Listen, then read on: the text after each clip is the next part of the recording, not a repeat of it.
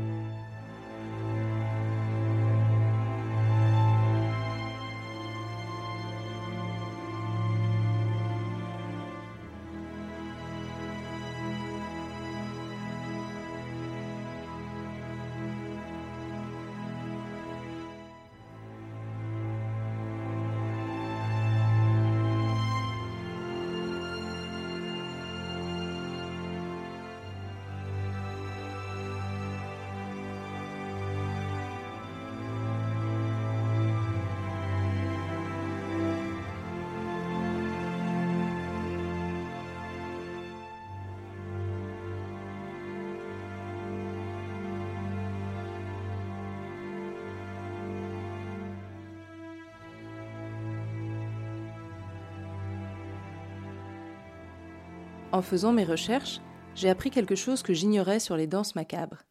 Je pensais qu'il s'agissait essentiellement de représentations picturales, mais il se trouve que les danses macabres prennent leurs origines dans le théâtre populaire, et particulièrement dans ce qu'on appelait les mystères, un genre apparu vers le XVe siècle qui était constitué d'une succession de tableaux. Ces danses macabres théâtrales prenaient la forme d'échanges, le plus souvent de quatre lignes, entre vingt-quatre personnes, rangées par ordre hiérarchique décroissant. Mais l'origine de cette figure du squelette psychopompe, c'est-à-dire qui accompagne les vivants dans l'au-delà, s'explique aussi par l'histoire de la médecine. En effet, au début de la Renaissance, l'étude de l'anatomie connaît un succès grandissant, et on connaît donc mieux le squelette. Les artistes se lancent donc dans des représentations de plus en plus authentiques de corps.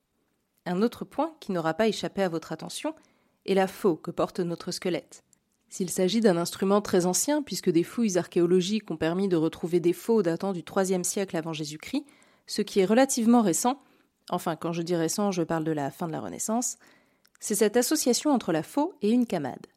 Dans les représentations plus anciennes, les squelettes des premières danses macabres portent différents objets comme des ciseaux, des cornemuses, des épées. Ces objets sont souvent liés au métier exercé par la personne qu'ils viennent emporter. J'ai essayé de trouver quand et où était née cette représentation de la faucheuse, mais je n'ai rien trouvé de très sourcé ni de très détaillé. Il semblerait que cette représentation de la mort comme un squelette armé du faux et vêtu d'un capuchon noir soit née, tenez-vous bien, en Italie, au début de la Renaissance, possiblement en référence à un passage de l'Ancien Testament dans lequel le prophète Joël attribue à Dieu une faux pour trancher les païens.